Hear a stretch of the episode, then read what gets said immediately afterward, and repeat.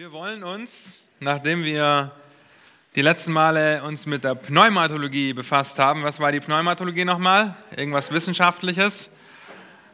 Die Lehre über den Heiligen Geist. Okay, wollen wir uns heute mit der Anthropologie beschäftigen. Und ich möchte euch kurz einen Überblick geben, was da alles dazu gehört oder was wir alles behandeln wollen. Nicht heute, keine Chance. Ja, wir kommen nicht so weit heute. Ähm, aber das sind so die Punkte, die Einführung die Herkunft des Menschen, da werden wir uns mit der Schöpfung beschäftigen. Imago Dei heißt im Bild Gottes geschaffen. Dann sehen wir natürlich die Natur des Menschen vor und nach dem Sündenfall, die Weitergabe der menschlichen Natur, also die Erbsünde, äh, Beziehung zu, zu unseren Nächsten und die Beziehung zur Schöpfungsordnung. Ja, das wollen wir betrachten. Wer weiß, was das Wort Anthropos, das Mensch, ich frage euch gar nicht, weil Anthropologie ist die Lehre des Menschen. Äh, das Wort über den Mensch oder die Abhandlung über den Menschen, Anthropologie. Und das ist eine Wissenschaft, die sich ganz einfach mit dem Menschen befasst. Aus diesen zwei Worten setzt sich das zusammen und man kann diesen Ausdruck auf zwei verschiedenen Ebenen verstehen. Was denkt ihr?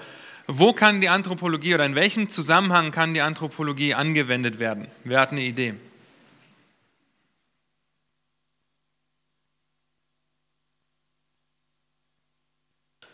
Hat jemand eine Idee? Markus?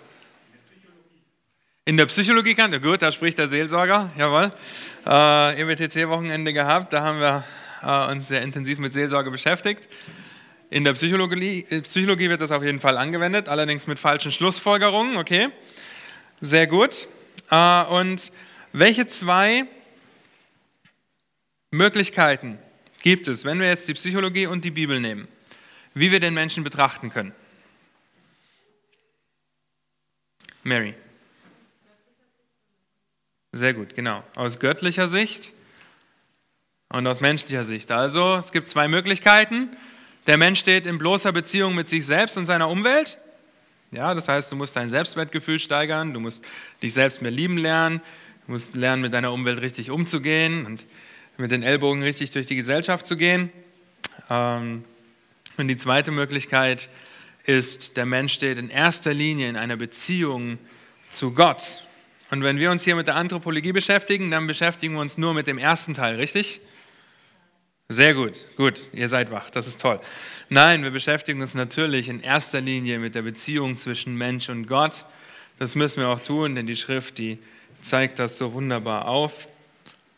Denn mit dem Menschen oder sich mit dem Menschen zu befassen, bedeutet aus theologischer Sicht, sich auf jeden Fall auch mit dem Fall, auch mit dem Sündenfall des Menschen zu befassen.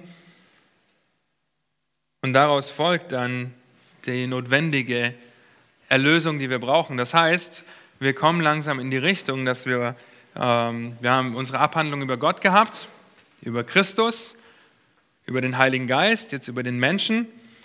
Und wir werden dann beim nächsten Mal, wenn wir Anthropologie abgeschlossen haben, über die Hamartheologie sprechen. Wer weiß, was das ist?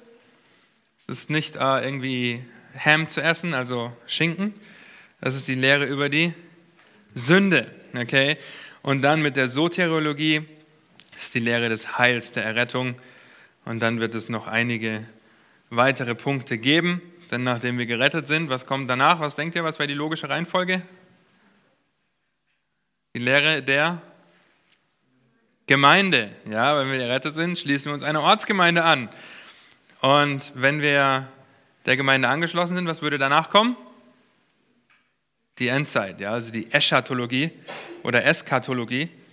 Äh, also die Ekklesiologie und Eschatologie, das werden wir auf jeden Fall noch behandeln. Und ob wir noch zur Angelologie und zur Dämonologie und zur Kosmologie und den ganzen Logies, die es da noch weiter gibt, kommen, das müssen wir sehen.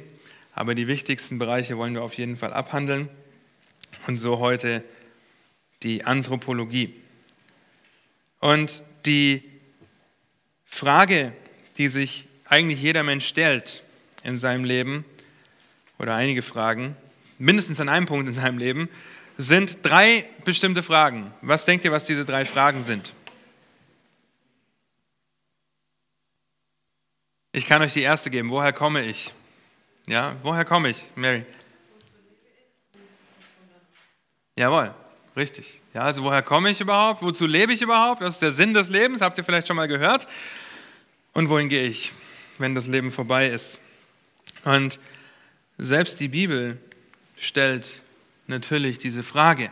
Ja, Psalm 8 ist da ein ganz ausschlaggebender und wichtiger Psalm, der uns so wunderbar aufzeigt, äh, in dem einfach die Frage gestellt, was ist der Mensch? Mensch müsste groß geschrieben werden, dass du an ihn gedenkst und der Sohn des Menschen, dass du auf ihn achtest. Du hast ihn ein, weniger, ein wenig niedriger gemacht als die Engel. Mit Herrlichkeit und Ehre hast du ihn gekrönt und der Vers, der Psalm geht noch weiter, wir werden da auch später noch mehr drauf einkommen. Aber selbst in der Bibel wird sich die Frage gestellt, wer ist der Mensch? Was ist der Mensch? Und so gibt es diese Fragen, woher komme ich, was ist der Sinn des Lebens? Das geht so ein bisschen miteinander einher. Und was wird nach dem Leben sein? Was wird kommen? Und die Antwort, die die Bibel auf diese Fragen gibt, die stehen wie immer eigentlich im direkten Widerspruch zur jetzigen Zeit. Ja, woher kommt der Mensch? Was sagt die heutige Zeit? Vom Affen, die armen Affen. Ja. Ähm, wozu lebt der Mensch? Für sich selbst. Spaß zu haben, Selbstverherrlichung. Bitte? Die Art zu erhalten. Aha, jawohl, sich vorzupflanzen. Dazu lebt der Mensch, denken die Menschen meistens. Und wohin geht der Mensch? In die Hölle, gut, das ist ja schon die biblische Sicht in die Hölle. Ja? Aber ähm, was sagt die Welt heute? Wenn ihr mit Leuten im Gespräch seid, was kommt nach dem Tod? Nix. Ja? Ich werde einfach zwei Meter unter die Erde gescharrt und das war's. Ja? Da kommt nichts nach dem Tod. Einige wenige glauben noch an die Reinkarnation äh, oder hoffen einfach, dass sie das Beste draus gemacht haben aus dem Leben, äh, lassen sich quasi überraschen. Aber diese drei Fragen, die stellen sich die Menschen an einem Punkt in ihrem Leben, vielleicht auch häufiger. Und oft mit den Antworten, die die heutige Zeit gibt, wird einfach nur die Realität verdrängt und runtergespielt, ähm, wozu der Mensch kommt, woher er kommt, äh, wozu er lebt und wohin er gehen wird. Und vielleicht habt ihr das Wort schon gehört, dass die heutige Kultur, die heutige Menschheit anthropozentrisch gelebt ist geprägt ist. Das heißt, der Mensch steht im Mittelpunkt. Okay? Anthropos und Zentrum, das steht, der Mensch steht im Mittelpunkt. Er steht im Mittelpunkt alles Überlegens, was denn passieren könnte, woher er kommt. Das kommt immer, wird immer aus menschlicher Sicht versucht zu erklären und hat so in allen Bereichen seines Lebens eigentlich Gott durch das Selbst ersetzt, ja, durch das Ego durch das Ich. Der Mensch, ich selbst mit meinen Bedürfnissen wurde zum Maßstab, an dem Recht, Unrecht, Richtigkeit, Falschheit, Gut, Böse gemessen wird. Das wird auf einmal wird das der Maßstab, was sich irgendwelche Menschen ausdenken, weil der Mensch natürlich im Mittelpunkt steht. Und was vergisst, vergisst der Mensch dabei? Was vergisst der Mensch dabei, dass er im Mittelpunkt steht? Eigentlich nicht so eine schwere Frage. Gott, es geht immer um Gott. Und der Mensch vergisst, und wir haben am Freitag im Hauskreis kurz darüber besprochen, weil Susi hat sich bei HM einen Pullover gekauft. Interessanterweise bei HM einen Pullover gekauft, auf dem draufsteht, We are eternal. Aber wir sind ewig. Äh, sehr interessant. Ja? Nur natürlich im theologischen Kontext, wenn wir diesen Satz betrachten, dann denken wir theologisch korrekt, weil es gibt ein Leben nach dem Tod. Aber menschlich betrachtet ist, wir müssen fürs Jetzt leben, weil das, was wir jetzt leben, das hat Auswirkungen auf die Zukunft. Und wir wollen ja in, in Bekanntheit bleiben.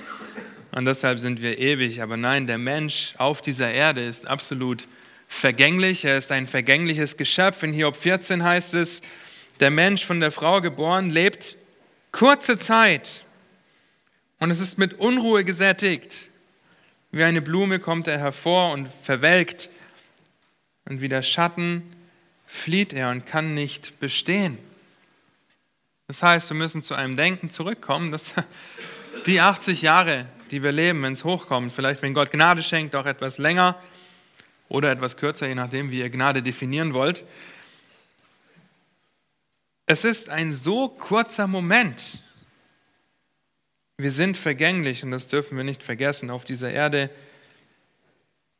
sind wir nicht in Ewigkeit. Oder Psalm 8 haben wir schon gelesen, was ist der Mensch, dass du an ihn gedenkst, an des Menschen Sohn, dass du dich um ihn kümmerst. Denn du hast ein wenig niedriger gemacht als die Engel mit Herrlichkeit und Pracht krönst du ihn. Du machst ihn zum Herrscher über die Werke deiner Hände. Alles hast du unter seine Füße gestellt. Schafe und Rinder allesamt und auch Tiere des Feldes, Vögel des Himmels und Fische des Meeres, was die Pfade der Meere durchzieht. Herr, unser Herr, wie herrlich ist dein Name auf der ganzen Erde. Also wir haben einen Auftrag von Gott bekommen, auch schon vor dem Sündenfall, diese Erde zu beherrschen.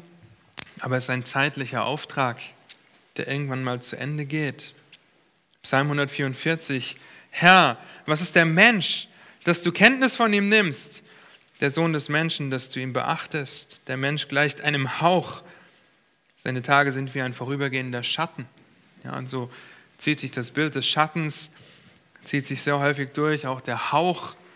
Ja, es ist, wenn ihr den Prediger lest, dann ist dieser Hauch, wird für die Nichtigkeit verwendet. Also es ist wirklich, unser Leben ist nur ein kurzer Hauch. Ja, ich ich habe heute Morgen nicht darauf geachtet, ist es schon kalt genug, dass wenn man ausatmet, dass es dampft?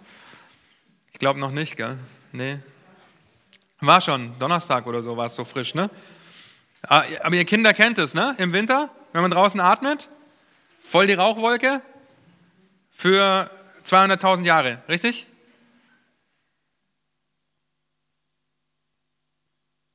Jasons Rauchwolke schauen, wenn er atmet. Weiß nicht. Nein. Nein, natürlich nicht. Ganz kurz. Ja? Ganz kurz ist dieser Hauch da. Und so ist unser Leben auch. Es ist einfach nur ein kurzer Moment. Und dennoch nimmt Gott Kenntnis vom Menschen. Oder Jakobus 4, Vers 14, die ihr nicht wisst, was, wie es morgen in euer Leben stehen wird. Also er sagt, dass sie einfach nicht hingehen sollen und sagen sollen, wir tun das und wir tun das. Denn ihr seid ein Dampf, also dasselbe Prinzip, der eine kleine Zeit lang sichtbar ist und dann verschwindet. Es gibt keinen drin. Auch das wissen wir. Ja, es kann nicht irgendein Mensch auf die Idee kommen und sagen, ja, ich lebe etwas länger als ein Dampf. Nein, es gibt es nicht. Es gibt kein Entrinnen, denn eines Tages werden wir alle Rechenschaft vor Gott ablegen. Und da zählen die anderen Verse dazu, aus Hiob, aus Prediger Matthäus, aus Kolosser. Wir wissen auch aus Hebräer, dass es dem Menschen einmal bestimmt ist zu sterben und danach das Gericht. Also eines Tages werden wir alle vor Gott stehen und werden alle Rechenschaft ablegen, weil er der Schöpfer ist und wir sind nur Geschöpfe. Ja, aber es ist wichtig, dass wir das verstehen, wenn wir über die Anthropologie sprechen, dass wir wissen, woher wir kommen. Und wir werden auch intensiv darüber reden, wenn wir über das Imago Dei sprechen. Und das Ergebnis daraus, das Resultat, wenn wir verstehen, woher wir kommen, oder dass wir überhaupt verstehen, woher wir kommen, das kann nur und ausschließlich von Gott gegeben werden. Der wahre Sinn des Menschseins kann nur erkannt werden, wenn Gott erkannt wird. Und wir wissen, dass das nur in der Rettung geschieht, dass Gott erkannt wird. In Johannes 17, Vers 3 heißt es, dies aber ist das ewige Leben, dass sie dich, den allein wahren Gott, den du gesandt hast, Jesus Christus, erkennen. Johannes 17, Vers 3, das Gebet, das Jesus spricht. Man kann den Menschen nur verstehen, wenn Gott einem erleuchtete Augen des Verständnisses gibt. Und für die Menschen heute liegt zwischen der spannenden Frage, die sich stellen, woher wir kommen, und der spannenden Frage, wie es weitergeht nach dem Tod, stellt sich diese kritische Frage nach dem Sinn des Lebens. Und diese Antwort oder diese Frage, die treibt Menschen in den seelischen Ruin eigentlich. Ja, wenn wir über unser Leben nachdenken vor der Errettung, wie oft haben wir versucht, irgendeinen Sinn zu erkennen im Leben, irgendeinen Sinn zu, zu ergreifen? Dann haben wir vielleicht gedacht, oh ja, Computerspiele sind's. Ist der Sinn im Leben. Worüber ich heute nur lachen kann. Ja, aber wir sind als Anbeter geschaffen.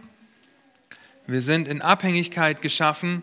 Und wenn wir nicht Gott anbeten und nicht von Gott in Abhängigkeit zu Gott leben, dann werden wir auch keine Chance haben, dieses Verlangen irgendwie auch zu stillen, weil der Mensch versucht, irgendwie dieses Vakuum zu füllen, diesen Ersatzsinn zu suchen.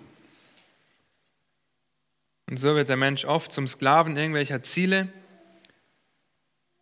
so oft selbst in der Freizeitgestaltung was eigentlich einfach nur eine, ein Versuch der Antwort auf die Frage des Sinn des Lebens ist, wie ich meine Freizeit gestalte, was mir den Kick gibt. Ja, ihr habt das vielleicht schon gehört, das gibt mir den Kick. Ich brauche den Adrenalinrausch, damit es mir gut geht. Man hört solche Aussagen. Und selbst unter Christen hört man solche Aussagen, ja, weil wir alle zu schnell dazu tendieren, die Schöpfung mit dem Schöpfer zu vertauschen in unserer Anbetung, in unserem täglichen Leben. Ja, und da kommt dann die Seelsorge ins Spiel, die sich eigentlich genau dieselbe Frage stellt. Wozu ist der Mensch auf dieser Erde und wie kann der Seelsorger dem Ratsuchenden helfen, das zu verstehen und das auch im Leben umzusetzen? Ja, und deshalb ist die Anthropologie so wichtig. Lasst uns weitermachen mit der Herkunft des Menschen. Und zwar der Herkunft, wie Gott sie bestimmt hat und nicht wie irgendjemand es erfunden hat. Gott offenbart in seinem Wort nicht, warum er die Erde schuf. Habt ihr euch darüber mal Gedanken gemacht? Er sagt uns nicht, warum er die Erde schuf. Wir erfahren aber, wozu er die Erde geschaffen hat. Wer weiß, wozu die Erde geschaffen wurde? Und natürlich alles, was in ihr ist.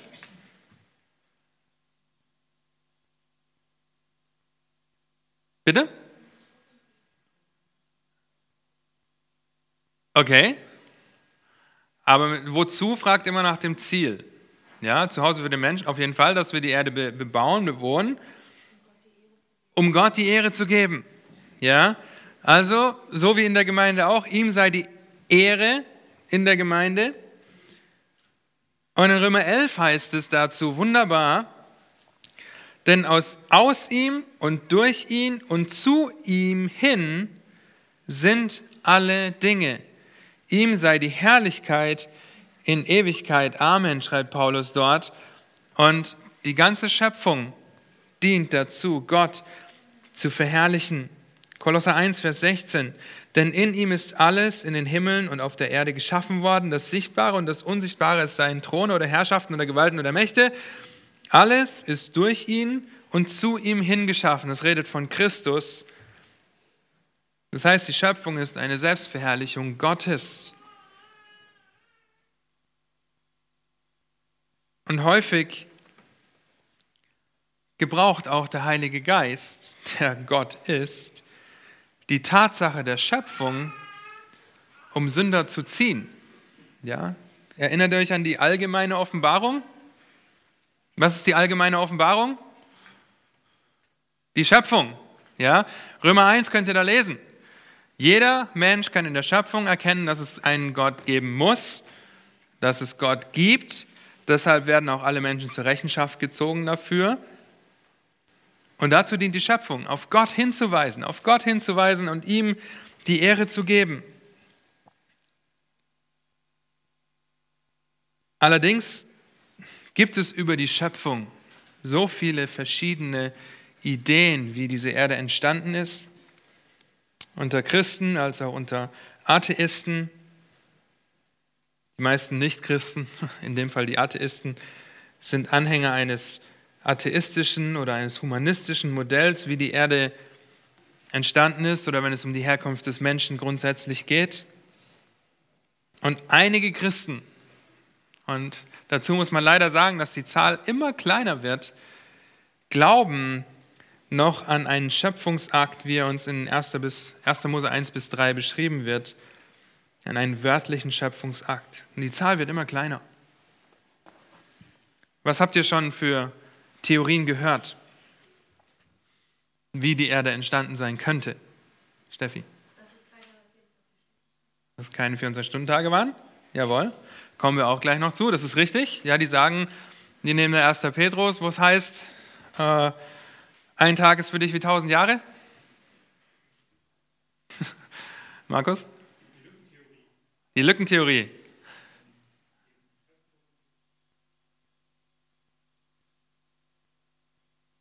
Okay, kommen wir auch gleich noch genauer zu, wie sich diese Lückentheorie aufbaut. Jawohl. Sehr gut, Steffi.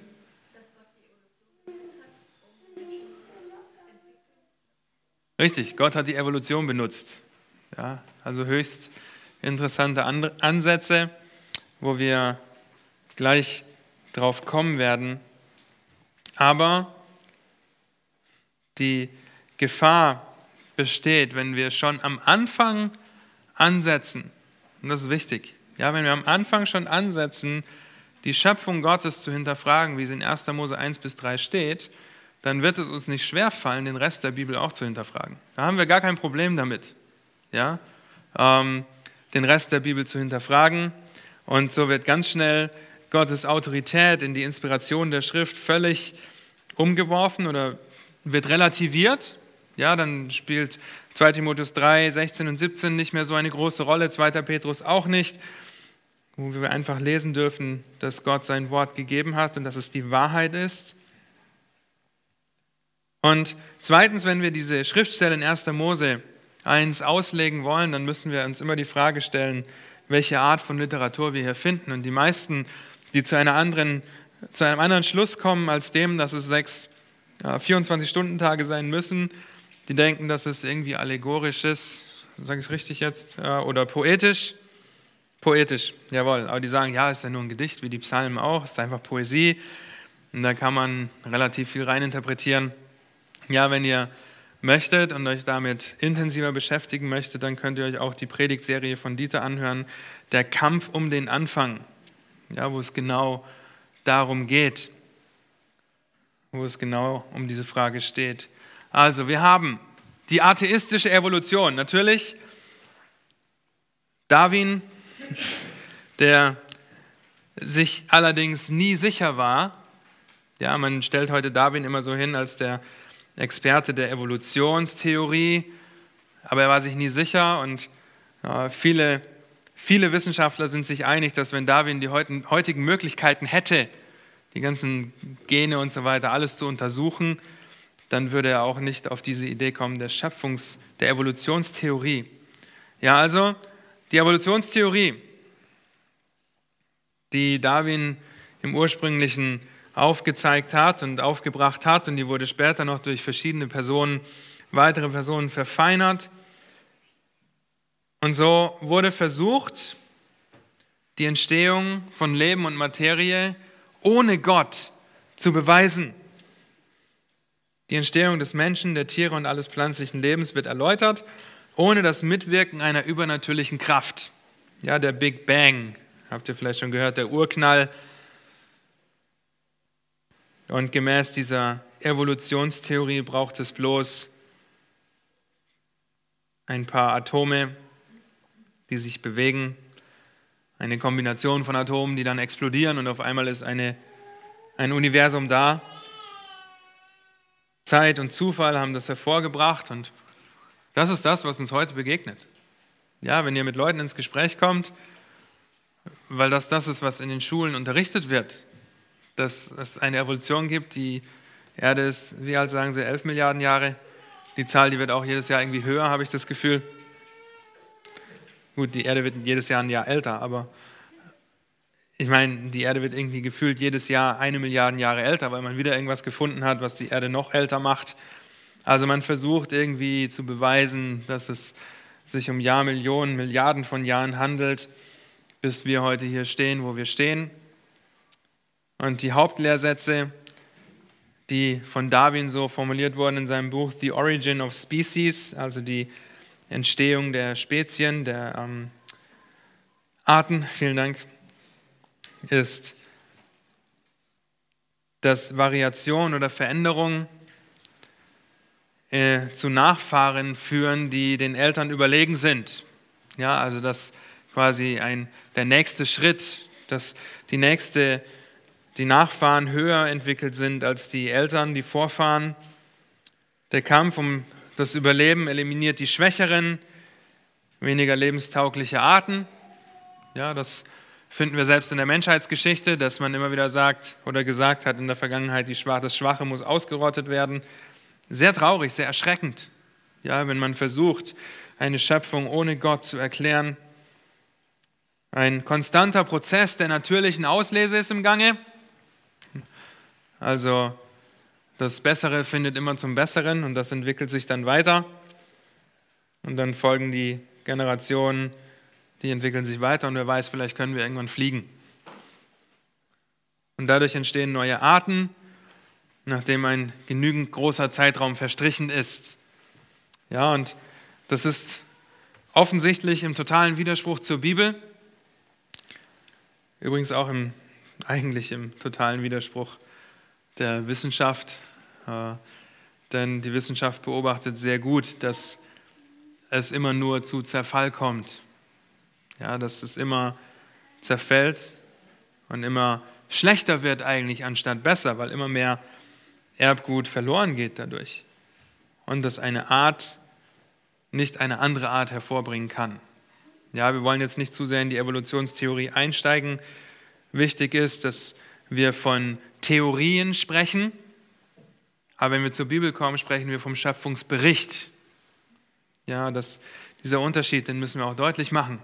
Wir haben einen Schöpfungsbericht, wir haben einen akkuraten Bericht, wie die Schöpfung vonstatten gegangen ist und nicht eine Theorie, von die elf Milliarden Jahre alte Erde irgendwie beweisen soll, ohne dass irgendjemand dabei war von denen, die das versuchen zu beweisen. Aber hier schreibt Gott sein Wort und Gott ist der Schöpfer.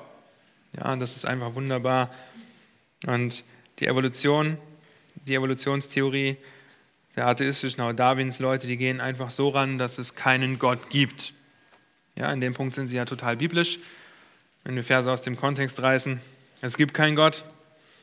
Wer sagt sich das? Der Tor, der Nah sagt es in seinem Herzen, es gibt keinen Gott. Also es gibt keinen Gott, der die Welt und alles, was in ihr ist, erschaffen hat.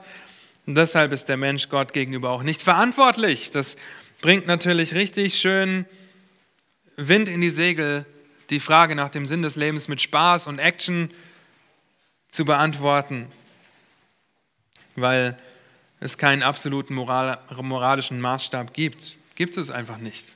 Ja, und so ähm, können wir einfach sehen, dass sie völlig im Widerspruch zu Gottes Wort steht. Und die theistische Evolution haben wir auch schon darüber gesprochen. Hier wird die Evolutionstheorie als generelle Erklärung für die Erschaffung des Lebens anerkannt. Es wird gesagt, ja, es war ein sehr langer Zeitraum. Man nimmt an, Gott hat sich dieses Mittels bedient, wie Steffi schon gesagt hat, um das ganze Leben und die Welt zu erschaffen. Die theistische Evolution lehrt, dass Pflanzen, Tiere und Menschen sich aus einer unterentwickelten Form entwickelt haben. Gott schuf zwar den ersten Menschen, erlaubte aber evolutionären Prozessen ihren Lauf. Das heißt, der erste Mensch war wie ein Affe und es hat sich weiterentwickelt. Hingegen, wenn ich die Gesellschaft heute beobachte, dann stammen die Affen eher vom Menschen ab, weil sich das zurückentwickelt. Ja, weil wir weil die Gesellschaft heute ohne Gott immer mehr verfallen muss und sich immer weiter von Gott abwenden muss und immer tierischer werden muss, weil wenn wir vom Tier abstammen, dann haben wir ja diese tierischen Neigungen und Bedürfnisse und diese Triebe, die wir ausleben müssen. Ja, und so wie die theistische Evolution einfach dazu gebraucht, um das zu verbinden, ja, um auch Atheisten so gut wie möglich zu erreichen. Das heißt, Gott sucht den Menschen, der evolutionäre Prozess hat seinen Lauf genommen, im Allgemeinen akzeptiert die theistische Evolutionstheorie, also diese Menschen, die das glauben, die Funde der Wissenschaft und auch mit der Altersbestimmung der Wissenschaft. und versuchen das dann mit der Bibel in Einklang zu bringen. Nun, da gibt es mindestens drei Probleme. Es gibt bestimmt noch viele, viele mehr. Aber wenn sich die menschliche Rasse wirklich allmählich entwickelt hat, dann kann Adam keine historische Person sein, weil er sich irgendwann entwickelt hat. Und dann wird die ganze Analogie, die Römer 5 zum Beispiel lehrt, dass Adam der erste Mensch war, in dem wir alle gefallen sind und Christus der neue Adam ist, wird einfach bedeutungslos. Und da sehen wir schon, wenn wir uns hier zu weit aus dem Fenster lehnen und auf andere Gedanken kommen, weil wir an diesen Text anders rangehen, wie er dasteht, dann begeben wir uns in die Gefahr, dass der Rest der Schrift auch irrelevant wird für unser Leben. So muss auch 1. Mose 1 und 2 einfach poetisch ausgelegt werden. Ja, und dazu gibt es absolut keinen Anlass. Das steht überhaupt nicht in einer poetischen Art und Weise dort. Da könnt ihr auch unsere Hebräisch-Spezialisten wie Daniel oder Pascal fragen. Steht nicht in der Poesie dort und trotzdem wird versucht, das poetisch irgendwie zu erklären. Und die Vorstellung, dass der Mensch sich aus einem Prä-Menschen, also aus einem Vormenschen entwickelt haben soll, stimmt nicht mit der eindeutigen und klaren Aussage von 1. Mose 2, Vers 7 überein. Ja. Was steht in 1. Mose 2, Vers 7? Wer es aufgeschlagen hat, darf es vorlesen. Wer es als erstes aufgeschlagen hat, darf es vorlesen. 1. Mose 2, Vers 7.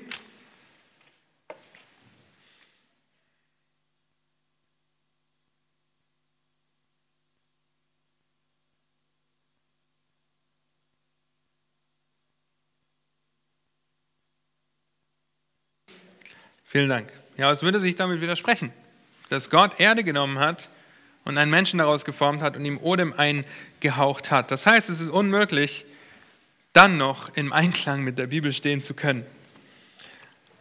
Es gibt noch zwei weitere. Die progressive, der progressive Kreationismus. Das ist die, ein anderer Begriff dafür ist Tag- und Zeitaltertheorie. Er versucht, die Wissenschaft und die Bibel unter einen Hut zu bringen. In Bezug auf das Alter der Erde stimmen sie mit der Wissenschaft überein. Gleichzeitig glauben sie aber an die direkte Erschaffung des Menschen und der verschiedenen Arten. Gemäß ihrer Auffassung sind Schöpfungstage nicht als 24-Stunden-Tage zu verstehen, sondern beschreiben eine lange Zeitperiode. Das stützt sich auf Psalm 90, Vers 4 und auf 2. Petrus 3, Vers 8 wo ein Tag ist wie tausend Jahre. Darauf stützen sie sich, wobei das natürlich in den Psalmen zu 100 Prozent poetisch ist und Poesie und in 1. Mose eben nicht. Problematik darin ist, dass sie zwar Gott Macht und auch Vorhersehung zugestehen, aber 1. Mose 1 ignorieren. dazu kommt, wenn der Tod vor dem Sündenfall schon da war, existent war, weil das natürlich über Jahrtausende sich entwickelt hat, dann ergeben sich daraus viele theologische Probleme. Zum Beispiel die des Todes im Paradies. Wir wissen nicht genau, ob der Mensch in seinem nicht sündigen Zustand, im perfekten Zustand gestorben wäre oder nicht. Vor dem Sündenfall. Es ist eine Folge des Sündenfalls, dass der Tod eintritt. Und dann ist die andere Frage, wenn Sie die Macht und Vorhersehung Gottes anerkennen, warum brauchen wir dann Zeitperioden? Warum brauchen wir Zeitabschnitte, wenn Gott doch so groß ist? Und so beugen sich diese Verfechter des progressiven Kreationismus einfach dem Druck der heutigen Gesellschaft. Und die Schlüsselstelle in 1. Mose 1, Vers 26 bis 2, Vers 25 würde der Analogie, die Mose macht, in 2. Mose 20 würde widersprechen. Ja, und so dürfen wir einfach uns daran festhalten dass, und ein bisschen lernen über die Ideen, die herrschen, wie denn diese Erde entstanden ist. Ja, und dadurch natürlich auch der Mensch. Dann haben wir die Lückentheorie, haben wir auch schon von gesprochen. Um sich mit der Wissenschaft zu versöhnen, finden wir einen längeren Zeitraum zwischen 1. Mose 1, Vers 1 und 1. Mose 1, Vers 2. Okay, 1. Mose 1, Vers 1 kennt ihr alle auswendig. Da heißt es, im Anfang schuf Gott die Himmel und die Erde. Und dann ist Millionen von Jahren nichts. Und dann gehen sie her und nehmen Vers 2. Die Erbe war wüst und leer und es lag tiefe Finsternis auf der Erde und der Geist Gottes schwebte über den Wassern. Und sie nehmen das und bezeichnen dieses wüst und leer als böse und teuflisch. Denn in dieser Zwischenzeit ist der Satan gefallen und hat die Schöpfung schon ähm, quasi angefangen zu verderben. Also sie möchten hier einen Cut machen.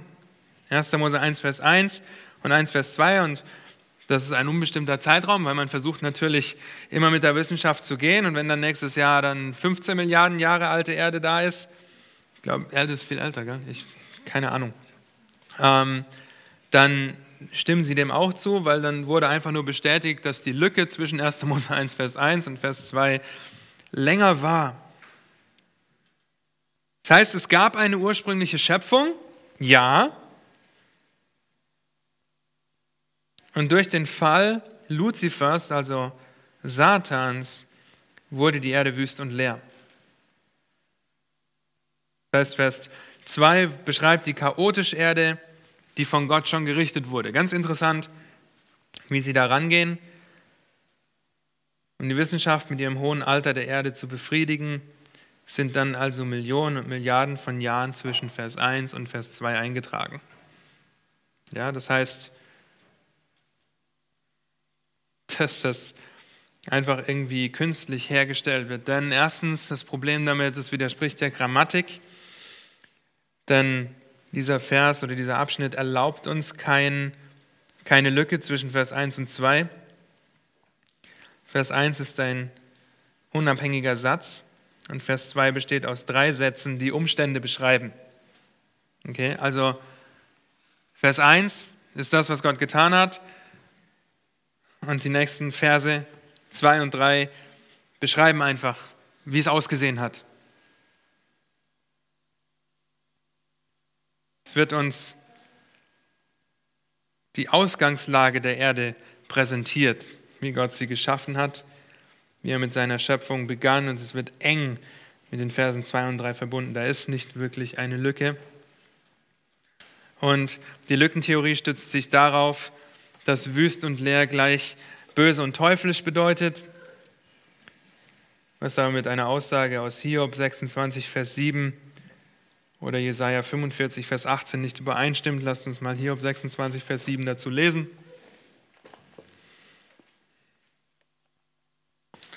Hiob 26, 7, wer es hat, darf es lesen.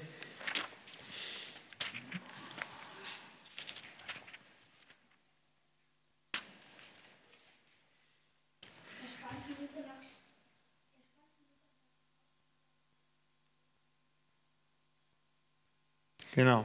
Also er spannt den Norden aus über der Lehre. Ja, wenn man jetzt sagt, die Lehre ist das Böse und das Teuflische, dann widerspricht das mit dem, was die Schrift sagt. Also haben wir diese vier Theorien, die heute weit verbreitet sind. Aber die atheistische Evolution natürlich, die wird auch von den meisten Gläubigen in dem Sinn abgelehnt, wie ähm, Darwin das, das gelehrt hat. Aber sie tendieren dann ganz schnell eben zu den anderen Punkten, hier zu der theistischen Evolution oder eben zum progressiven Kreationismus oder zur Lückentheorie. Ja, wenn ihr äh, euch da auch mehr mit auseinandersetzen wollt, Wort und Wissen hat sich dem verschrieben, einfach die Bibel ernst zu nehmen und auszulegen und auch sie haben sich der Wissenschaft verschrieben, dass sie einfach versuchen, Wissenschaftler zu sein von der Bibel her. Versteht ihr den Unterschied? Wenn ich ein Wissenschaftler bin, der von der Bibel herkommt, dann ist die Grundlage Gottes Wort. Wenn ich aber ein Wissenschaftler bin, ja, der aus der Wissenschaft kommt und der äh, Beobachtungen und irgendwelche Ideen zugrunde nimmt und dann versuche damit die Bibel zu erklären, dann werde ich immer, immer auf die falschen Ideen kommen. Ja, und so Lasst uns noch die letzte Zeit dazu gebrauchen, über den Fiat-Kreationismus zu sprechen. Das heißt, es ist der unmittelbare und der direkte schöpferische Akt Gottes. Gott schuf mit sofortiger Wirkung. Er sprach und es war da. Es hat nicht erst tausend Jahre gedauert, bis da was gewachsen ist. Und so gehen bibeltreue und schrifttreue Kreationisten, wie sie auch genannt werden, davon aus, dass die Erde sechs bis zehntausend Jahre alt ist. Ja, also so alt ist die Erde noch gar nicht, aber Gott hat sie geschaffen mit, einer, mit einem gewissen Alter. Gott schuf einen erwachsenen Menschen und kein Kind oder keinen Zellklumpen, der sich erst noch entwickeln musste. Ja, und als Grundlage dieser Lehre oder dieser, nicht Theorie ist es ja nicht mehr, sondern dieses Berichts liegt ganz klar 1. Mose 1 und 2. Das heißt, die Schöpfung wurde so geschaffen, dass sie den Anschein eines gewissen Alters äh, trägt. Das heißt, Gott schuf Bäume, die schon Früchte getragen haben. Ja, was hat Gott zu Adam gesagt? Du darfst von jedem Baum essen. Das heißt, da müssen schon Früchte dran gewesen sein. Er schuf Vögel, die nie aus einem Ei geschlüpft sind. Die Frage, was war zuerst, war das Huhn oder das Ei, erübrigt sich für uns. Es war das Huhn. Okay?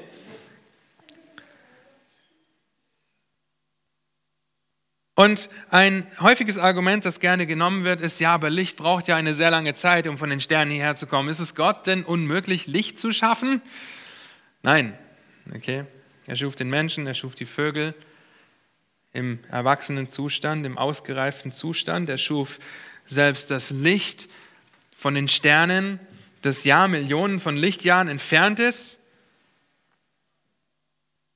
Das schien in dem Moment der Schöpfung, schien dieses Licht bereits auf der Erde. Bei Gott ist nichts unmöglich. Und das sagt die Schrift. Ja, es wurde Abend, es wurde Morgen, der erste Tag, der zweite Tag und so weiter. Das heißt, es wurde schon ganz deutlich abgegrenzt und dazu muss es ja Licht irgendwie geben. Und entgegen dieser ganzen Wissenschaften, in Anführungsstrichen, über die Evolution halten wir also an der Offenbarung Gottes fest. Und das ist wichtig für die Anthropologie, weil wir dann reden können, darüber reden können, wo der Mensch herkommt und wie er im Bild Gottes geschaffen ist. Wir halten daran fest, dass die Erde ein plötzlicher Akt war und keineswegs ein sich höher entwickelnder Vorgang. Psalm 33 könnt ihr dazu lesen. Gott schuf die Welt und das ganze Universum ohne irgendetwas, das schon existiert hat, zu benutzen.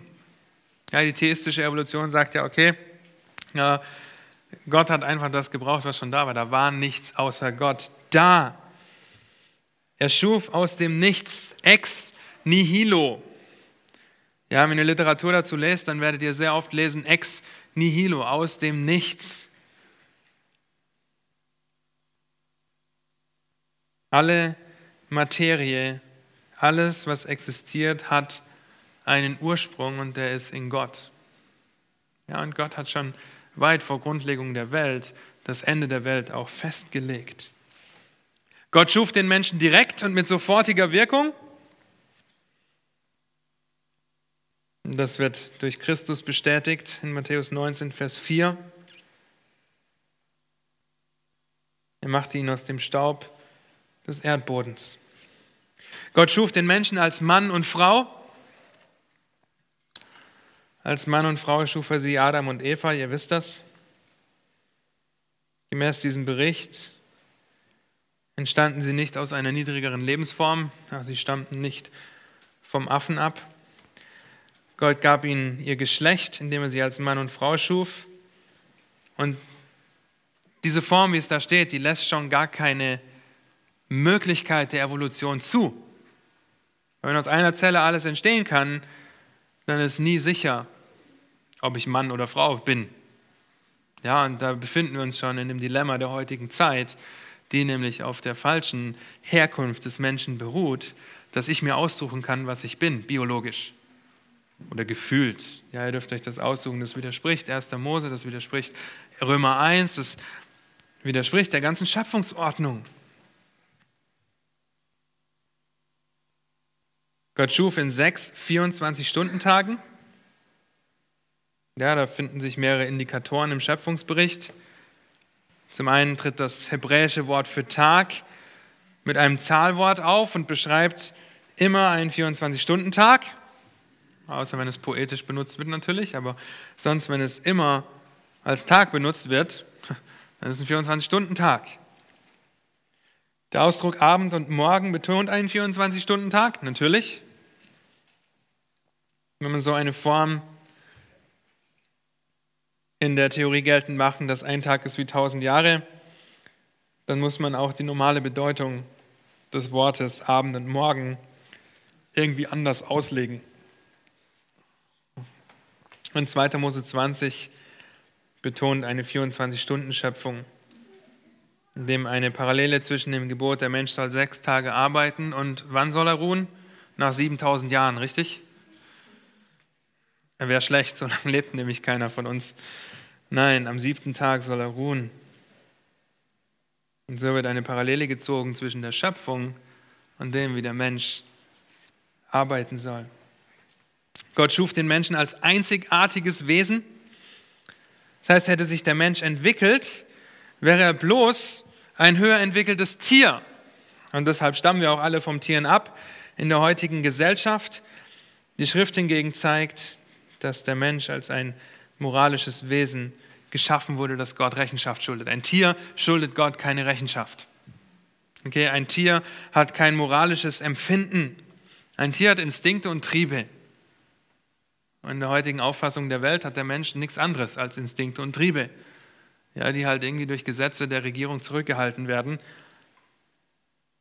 Aber wir wurden als spezifisch, als einzigartiges Wesen geschaffen, das Gott Rechenschaft schuldet. Und wenn du hier sitzt und nicht gläubig bist und das hörst, vielleicht zum ersten Mal, du bist von Gott geschaffen und jeder wird eines Tages vor ihm stehen. Und wir müssen Rechenschaft ablegen, weil wir einzigartig geschaffen sind von Gott, der uns dazu verpflichtet, Verantwortung für unser Verhalten zu tragen. Und deshalb dürfen wir jetzt schon unsere Knie beugen, ihn als unseren Herrn und Retter anerkennen.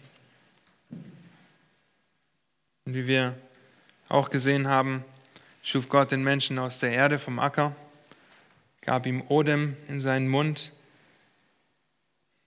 Gemäß den zwei Welten, in denen der Mensch zu leben hat, besitzt er nun eine materielle Natur, von der Erde genommen, noch eine geistliche. Diese Verbindung von Erde und Geist macht den Menschen zu einer Persönlichkeit. Ja, das heißt, Gott hat uns mit einer Persönlichkeit geschaffen. Menschen und Tiere sind nicht auf einer Stufe. Die Bibel lehrt nirgendwo die Unsterblichkeit der Tierseele. Zwar werden Tiere in der hebräischen Sprache wie der Mensch mit dem Wort für Seelen bezeichnet, in 1. Mose 2 zum Beispiel. 1. Mose 2, Vers 7 auch, aber es handelt sich beim Tier lediglich um eine beseelte Materie ohne, ohne einen Geist, der irgendwie moralisch gute Entscheidungen treffen kann.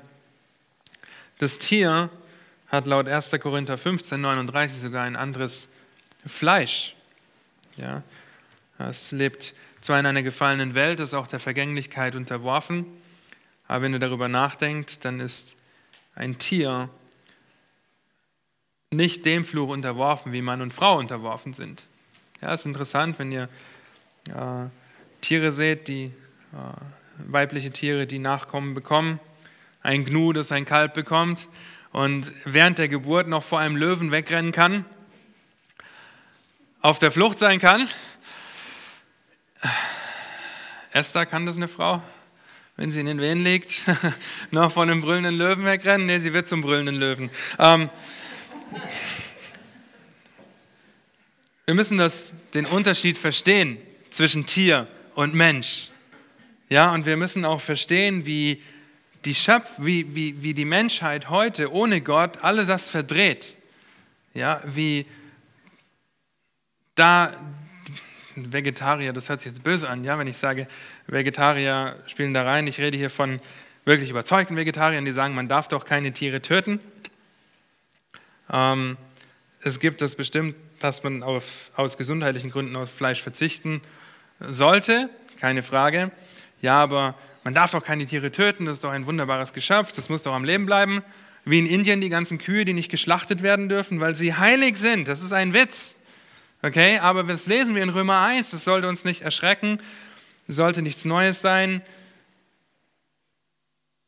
denn die Schöpfung, der Mensch hat den Schöpfer mit der Schöpfung einfach vertauscht und betet die Schöpfung an, was wir alles im Zuge unseres Hausbaus für Fledermäuse und für Vögel und für Störche tun mussten, das konnt ihr gar nicht glauben.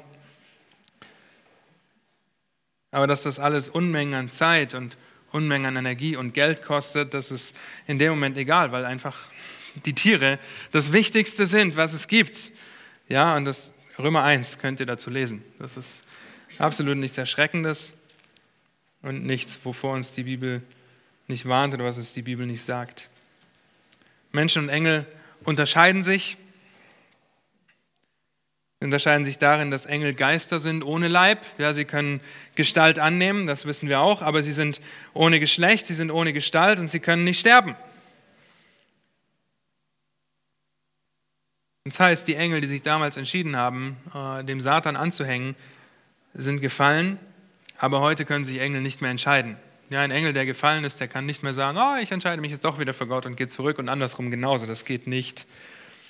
Ja, aber als Kinder Gottes sind wir sogar höher als die Engel, denn als wiedergeborene Menschen werden wir einst sogar die Engel richten. 1. Korinther 6, Vers 3.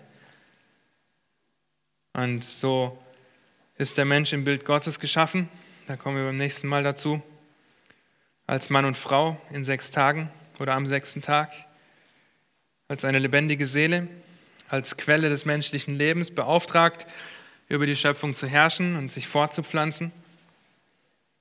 Und geschaffen, um ewige Gemeinschaft mit Gott zu haben. Und zum Schluss, was einfach wunderbar ist in diesem Schöpfungsbericht, wenn wir an, der, an dem Schöpfungsbericht festhalten, dann widerlegt die Schöpfung gleich drei Ismen. Nämlich den Atheismus, weil Gott geschaffen hat, den Polytheismus, weil nämlich ein Gott geschaffen hat und nicht irgendwie viele Götter und den Pantheismus. Was ist Pantheismus? Wer weiß es? Pantheismus? Alles ist Gott. Ja, das heißt, der Baum, der draußen im Garten steht, das ist Gott. Oder da ist Gott drin. Die, die Pflanze hier, da ist Gott drin. Ja, ähm, aber nein, Gott hat geschaffen und Gott und die Welt sind getrennt, wenngleich Gott sich seiner Schöpfung zuwendet. Ja, und das alles wird schon mit der Schöpfung, mit dem Schöpfungsbericht 1. Mose 1, Vers 1, eigentlich schon, mit dem allerersten Vers der Bibel wird das alles widerlegt. Und das ist so wichtig für die Anthropologie, dass wir verstehen, wo der Mensch herkommt. Dass wir verstehen, dass in der Sechstageschöpfung erschaffen wurde. Und wenn wir uns über die Lehre des Menschen beschäftigen, damit beschäftigen, dann müssen wir begreifen, dass wir das nicht in Bezug auf andere Menschen tun, in Bezug auf unser kulturelles Umfeld, sondern immer in Beziehung zu Gott und was er in seinem Wort offenbart. Und daran wollen wir festhalten und werden beim nächsten Mal weitermachen, dass wir im Imago Dei geschaffen sind, also im Bild Gottes. Und wir werden hoffentlich ermutigt sein, hoffentlich seid ihr auch ermutigt heute, einfach ermutigt, mehr noch an dem Schöpfungsbericht festzuhalten, weil er einfach so wunderbar aufzeigt, woher wir kommen und wozu wir leben. Lasst mich noch beten und dann gehen wir in die Pause.